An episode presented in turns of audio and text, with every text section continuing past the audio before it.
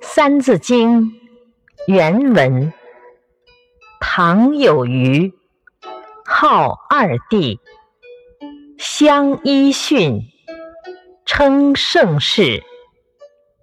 解释：黄帝之后，有唐尧和禹舜两位帝王。尧认为自己的儿子不孝，而把帝位传给了才德兼备的舜。在两位帝王的治理下，天下太平，人人称颂。启示：尧是位很贤德的帝王，他把帝位禅让给有贤能的舜做继承人。